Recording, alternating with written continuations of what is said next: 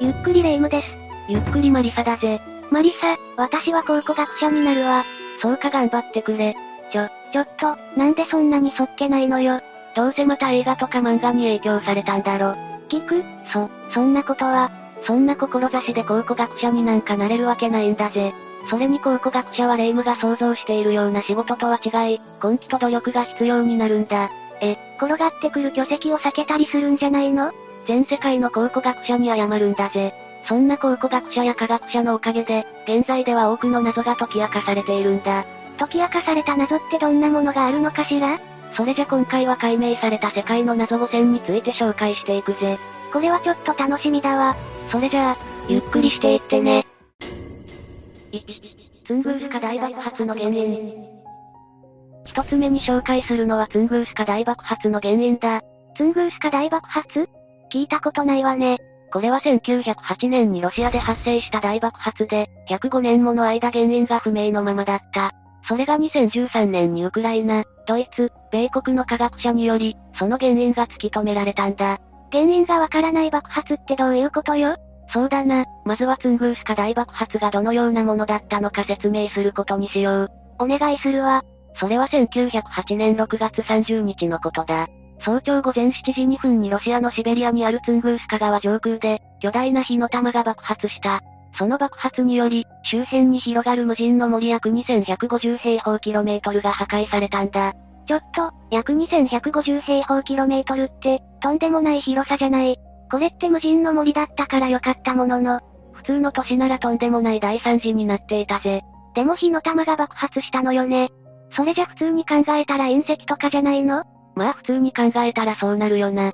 ただ爆発現場からは、隕石が衝突した痕跡が見つからなかったんだ。隕石じゃないってことは、まさか、人間が作り出した兵器とかじゃ。さすがにその場合はすぐに原因がわかるだろ。それに実験だとしても事前の告知があるだろうし、他国からの攻撃ならそれこそ戦争になっているはずだぜ。確かにそうよね。隕石の痕跡がなかったことから、当時の科学者たちは水星の衝突だと結論付けたんだ。水星？これって隕石とはまた違うの？水星は隕石と違って主に氷で形成されている。そのため爆発が起こると蒸発してしまい、跡形もなく消えてしまうんだな。でも跡形もなくなってしまうんじゃ、水星だという証明もできないでしょ？だから105年もの間、原因不明とされていたんだぜ。それが近年になって解明されたのね。ウクライナ国立学士院のビクトル・クバスニツィアとその研究チームは、ツングースカ大爆発が起きた年のものであるデータン層の調査を開始したんだ。その調査には最新の画像分光法を用いられ、当時とは比べ物にならない精度で解析が行われた。その結果、低炭層から採取された微小な断片から、炭素鉱物の集合体を発見したんだぜ。炭素鉱物って確かダイヤモンドとかのことかしら？お、ダイヤモンドが炭素鉱物ってよく知っていたな。まあ私ぐらいにもなれば、これぐらい常識レベルよ。きちんと漫画から知識は得ているもの。やっぱり漫画からの知識かよ。まあそれでも十分にすごいんだぜ。もっと褒めていいわよ。それじゃダイヤモンドが見つかったんだから、この大爆発の原因もわかったよな。何言ってんの？そんなのわかるわけないじゃない。なんでドヤ顔なんだ？今回の調査で発見された炭素鉱物は、ダイヤモンド、六方小ダイヤモンド、グラファイトだった。その中でもロンズデイライトと呼ばれる六方小ダイヤモンドは、炭素を多く含む物質が爆発によって発生した衝撃波に突然さらされた場合に形成されるんだ。つまり自然界においてロンズデイライトが形成されるのは、隕石が衝突した時になるんだぜ。え、結局原因は隕石だったのロンズデイライトの断片には鉄の有化鉱物であるトロイリ鉱や、鉄ニッケル合金のテイナイトといった小さな含有物が含まれていた。これら含有物は隕石などの宇宙物質に含まれる、典型的な鉱物になるんだ。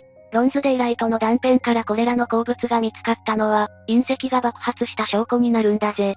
まさに近代技術のおかげで、原因が判明したのね。でも一つ疑問があるんだけど、どうかしたか？どうして最新の画像分光法でしか、隕石の証拠が発見できなかったのかしら？もちろんこれにはきちんとした理由が存在していた。ツングースカ大爆発は、人間が記録している中で最大の隕石衝突だったんだ。その衝撃と破壊力は、広島に投下された原爆の数百倍とされていたんだぜ。それならなおさら痕跡が残るわよね。ただこの衝突した隕石は、とても小さいものだった。しかも大気圏に突入した際に、分裂して完全な形で地表に到達しなかったんだ。それじゃなんで大爆発が起きたのよ？それはエアバーストが原因だった。この隕石には音速よりも速い高温ガスの強力な下降気流が生じていたんだ。そのために地表に衝突した際に、とんでもない破壊力になったんだぜ。つまり大爆発は隕石の質量ではなく、下降気流によるものだったのね。そうなんだ。だから隕石自体は小型で分裂したため、地上には微小な断片しか残らなかったんだな。でもその断片から隕石にたどり着く科学技術って凄すぎるわ。スーパーコンピューターの登場により、現代の演算性能は非常に高いレベルに達している。そのため、これからも多くの謎が解明されることになるんだな。今後どのような謎が解明されるのか、ちょっと楽しみになってきたわね。2、悪魔のコルク抜き。二つ目に紹介するのは螺旋状の化石通称悪魔のコルク抜きだ。なんか偉く行々しい名前なんだけど、この化石の正体については二つの説が提唱され、長年議論が巻き起こっていた。そして1977年に螺旋状の化石の正体が判明し、論争に終止符が打たれることになるんだぜ。でも悪魔のコルク抜きって、変わった名前よね。どうしてこんな名前がついているのかしら？それはこの化石が独特な形をしていたからだ。その形は高さ2メートルを超える構造物で、きっちりした螺旋状になっていたんだな。2メートルってかなり大きいじゃない。だから悪魔がワインのコルクを抜くのに使った道具に見立ててこの異名がついたんだ。そもそも螺旋状の化石って、かなり珍しい気がするんだけど。この化石は、アメリカネブラスカ州ハリソンの町近くにある、メノウの化石層にある遺跡で発見された。それは周りの南石が風化したことで、地面から露出するような形で存在していたんだ。しかもこの化石が発見されたハリソン層は、2000万年から2300万年前の、中心星というかなり古い時代の層だったんだぜ。そんな古い時代に2メートルの螺旋状の化石って、すごいロマンを感じるじゃない。確かにロマンは感じるかもしれないが、化石の正体に関しては謎に包まれていた。そのため、この化石の正体に関して、二つの説が提唱されることになるんだ。これが最初に言っていた論争になってたやつね。一つ目の説は植物の根の部分が固死した、植物の化石だとする説だ。この説を提唱したのが、古生物学者であり地質学者のアーウィン・ H・ バーバー博士だった。彼は2300万年から258万年前の新第3期に遡る、ネブラスカ州産の哺乳類の化石コレクションの土台を築いた人物であり、この螺旋状の化石を発見した人物になる。第一発見者が提唱する説って、大概間違っているケースが多いんだけど、またとんでもない発言をしてくるな。そもそも植物の根がきっちりとした螺旋状の状態で、化石になったりするのかしら？もちろんハーバー博士も最初は完璧な螺旋状を見て、理解を超える化石だと称していた。ただこの化石を調べていくと、中から植物の組織が見つかったんだ。そのため、最終的に植物の根の化石という結論に達したんだぜ。うーん、個人的には違う気がするけど、レイムと同じようにハーバー博士の説に異論を唱える人物がいた。それが、伝説的なアメリカ人脊椎古生物学者のエドワード・ドリンカー・コープ博士だったんだ。彼はハーバー博士の説を真っ向から否定し、大型月子類の巣穴の跡という説を提唱したんだぜ。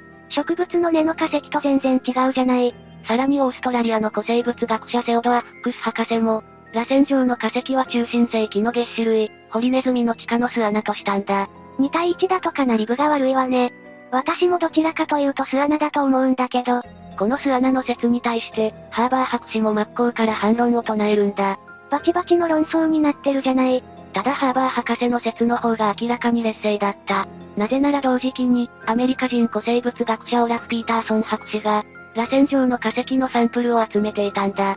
その際に付近で古代のビーバー、パラエオカストルの骨をよく発見していたんだぜ。うわぁ、これはさすがにコープ博士の説が有力になってくるわね。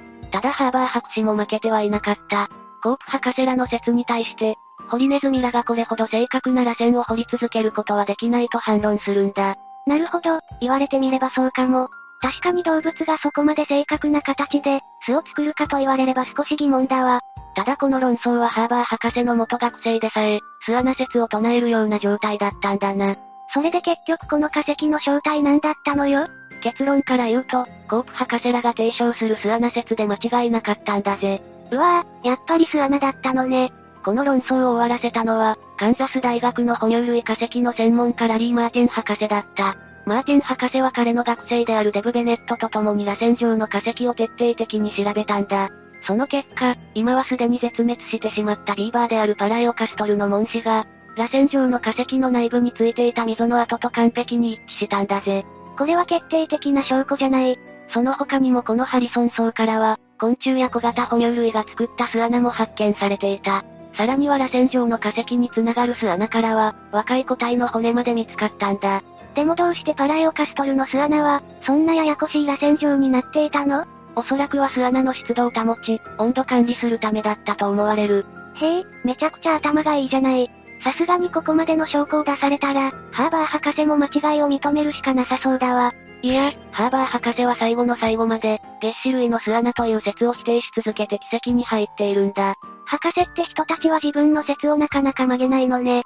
ただそういった情熱が今回のような発見につながり、多くの化石から古代の環境や、かつて繁栄していた生物など新たな真実を解明しているんだぜ。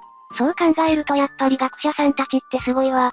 霊夢も簡単に考古学者になりたいとか言うのは、少し考えた方がいいんだな。これはちょっと反省しないとダメね。3、ナスカのアナプキオ。三つ目に紹介するのはナスカのアナプキオだ。ペルー南部の乾燥した渓谷地帯に存在する螺旋状のアナプキオ。長らくその存在が謎であったプキオだが、衛星写真を利用した調査で正体が明らかになったんだ。その正体ってそれは古代ナスカ文明が使用していた、高度な灌漑システムだったんだぜ。古代ナスカ文明って、あの地上絵で有名な文明よね。あんな地上絵を作るぐらいだから、灌漑システムぐらいあって当然だわ。まあ地上絵に関しては現在でも、その正体は分かっていないがな。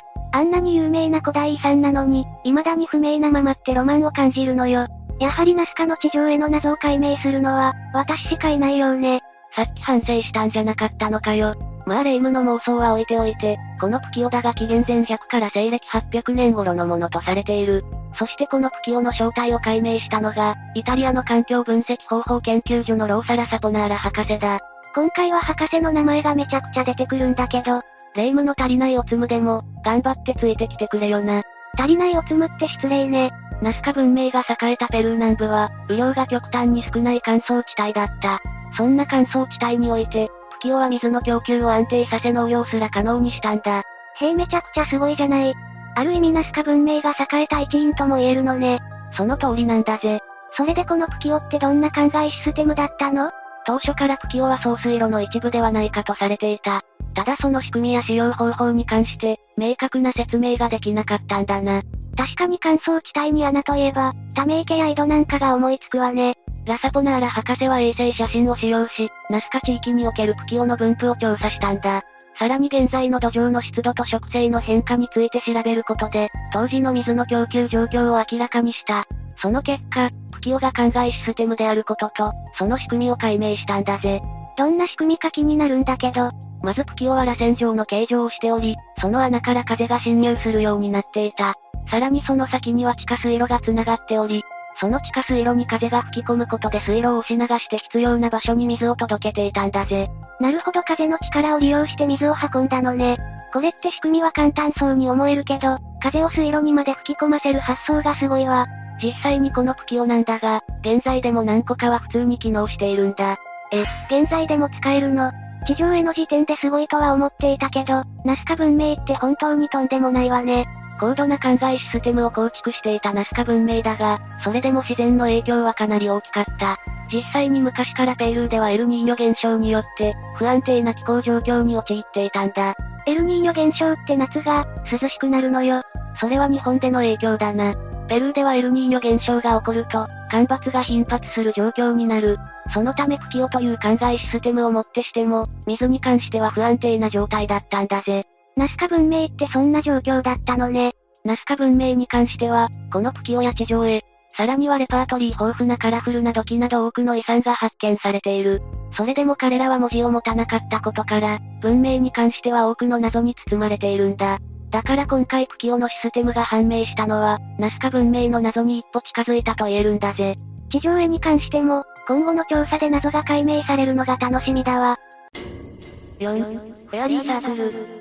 四つ目に紹介するのはフェアリーサークルだ。フェアリーサークルは私も知っているわよ。確か UFO の発着場とか言われてるやつよね。それはミステリーサークルだろ。いきなりガチで間違えるんじゃないぜ。うわぁ、なんかめちゃくちゃ恥ずかしいんだけど。世界各地で散見されるフェアリーサークル。多くの説が存在する中、近年その正体が明らかになりつつあるんだ。なりつつあるって？フェアリーサークルに関しては、その正体はまだ確定していない。ただ現在では植物自己組織仮説が有力とされているんだ。何よその難しそうな説は。そもそもフェアリーサークルとは、草原地帯に規律正しく円形の模様が作られる現象だ。円形部分の植物が枯れたことにより作られており、この現象には多くの説が上がっていた。例えばシロアリなどの昆虫が、根をかじって枯らせたとするシロアリ説。さらには土中の一酸化炭素が原因だとか、猛毒な液体を出す植物の仕業などの説が上がっていた。なんかどれも高等無形のような気がするわね。私は某自動車会社の除草剤説を押すわ。真面目に聞かないのなら、話をやめるぞ。う、ごめんなさい。そんな最中、フェアリーサークルの徹底調査に、ゲッテンゲン大学のステファン・ゲッツェン博士らが名乗りを上げたんだ。ゲッツェン博士はまず2020年から2022年の間、土に含まれる水分量の記録を行うことを始めた。すると雨が降って10日後にはサークル内の植物が枯れ始め、そのほとんどが発芽しなかったんだ。さらに、サークル内の植物の根は外側の根よりも長く伸びていたんだな。それってどういうこと？サークル内の植物は水を求めて、根を伸ばしていたんだ。ということはサークル内には、水分がなかったということね。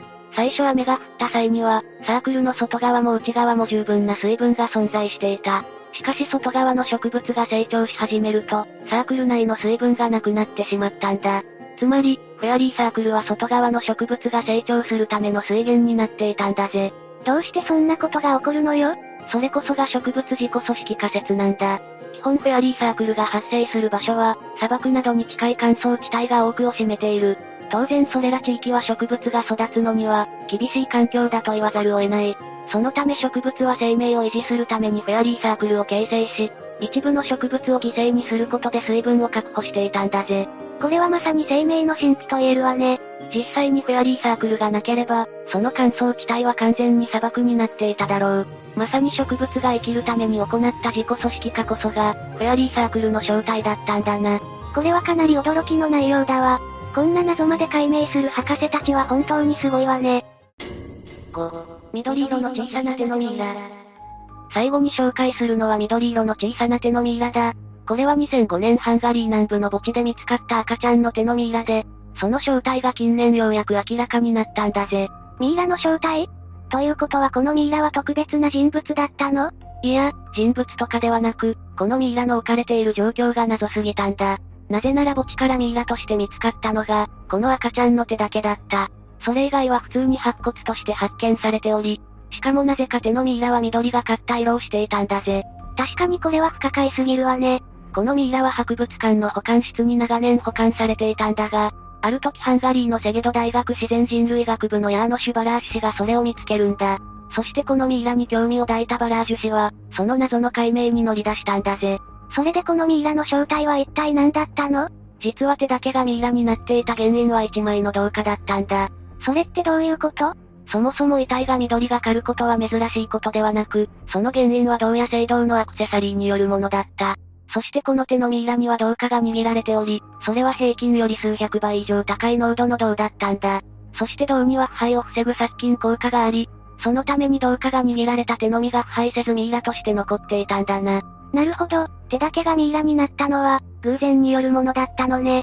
でもこれってどうして赤ちゃんは、銅貨を握っていたの？埋葬時の習慣か何かかしら？確かに埋葬時にコインを入れる風習は、世界各地でよく見られる行為だ。日本なんかでも三途の川の渡し金として、棺に紙幣を入れる習慣が残っている。ただこのミイラが埋葬された時代には、そういった習慣は存在していなかった。ということは銅貨を握らせていたのは、埋葬時の風習ではなかったのね。それじゃますます謎なんだけど、あくまで推測になるんだが、この赤ちゃんはキリストの洗礼を受けていなかったと思われるんだ。一部のキリスト教では、洗礼を受けずに命を失うと天国に行けないとされていた。そのため母親は我が子の救済を願って、手に銅貨を握らせたんだ。これってめちゃくちゃいい話じゃない。あくまで推測だがな。ただ母親が持たせた銅貨により、赤ちゃんの手は腐敗せずにミイラになった。そう考えると何か感慨深いものがあるんだぜ。親の愛情が起こした奇跡と言えるわね。さて、今回は解明された世界の謎5選について紹介したぜ。霊夢はどうだった？今回の話を聞いて、学者の人たちの情熱や凄さがよくわかったわ。そうだろ、だから簡単に考古学者になるなんて、言うもんじゃないんだな。いや逆よますます燃えてきちゃったわ。ナスカの地上への謎は、私が解明してみせるわよ。霊夢に解明されるほど、ナスカの地上絵は落ちぶれていないんだぜ。今に見ていなさい。私の凄さを見せつけてやるんだから。というわけで、今日の動画はここまで。動画が面白かったら、高評価とチャンネル登録よろしくお願いします。最後までご視聴いただきありがとうございました。